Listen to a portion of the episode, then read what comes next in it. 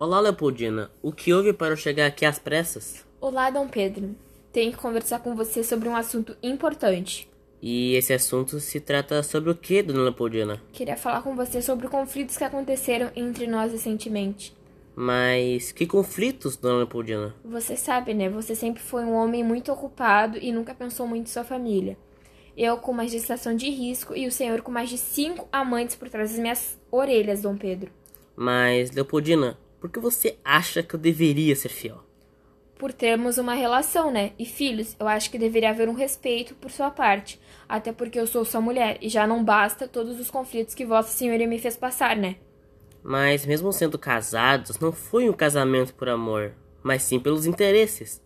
Você nunca foi discreto nessas suas traições. Havia sempre uma desconfiança da minha parte. Bom, eu também tenho meus interesses. E interesse no quê? Eu sou jovem, também tenho meus próprios interesses em outras mulheres além de você. Jovem? Hum. E o senhor, rei de Portugal e imperador do Brasil, não vai falar das agressões que me fez passar? Com minha filha Maria, de sete anos, escutando toda essa cena de horror, com empurrões e pontapés, e eu grávida de um filho seu? Eu não tenho muita paciência para responder essas suas acusações.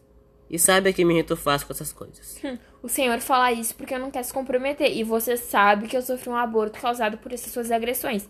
Quer saber, Dom Pedro? Vai catar coquinho, vai, seu vigarista. Fala isso, mas a mocinha sempre foi iludida desde o, desde o dia que nos conhecemos.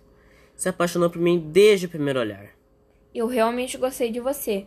Mas depois de ver o quão vigarista e infiel que você é, eu resolvi me amar mais e criar desgosto pelo senhor. Não tenho culpa por ser muito desejada, Leopoldino. Ouvi dizer que a dama de companhia da senhora escreveu uma carta. O assunto que estava na carta se tratava sobre mim?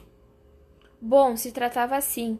Ela falou tudo que eu estava passando nas suas mãos. Você podia até ser um homem bom para a imprensa, mas para mim, você era uma pessoa amargurada e ignorante. Pelo menos o senhor serviu para alguma coisa, né? E essa coisa seria o quê? Se tornou imperador do Brasil e rei de Portugal. Pelo menos isso, né? Já que um bom marido você nunca foi. Mas pelo menos eu sou nobre e tenho muitas riquezas. Eu também consegui conquistas importantes, mas a imprensa nunca teve muitos olhares para mim. Que nem com você. Injustiça, né? Talvez seja injusto. Porém, eu tive acontecimentos mais marcantes que o seu. Só esses acontecimentos mesmo, porque se a imprensa soubesse tintim por tintim do que está fora dos olhares deles, eles iriam ficar chocados com a sua pessoa. Para, Leopoldina. Você acha que eles iriam acreditar em quem? Em você, pois é mais poderoso. Mas se eu tivesse provas para mostrar a sua crueldade, eles iriam acreditar em mim.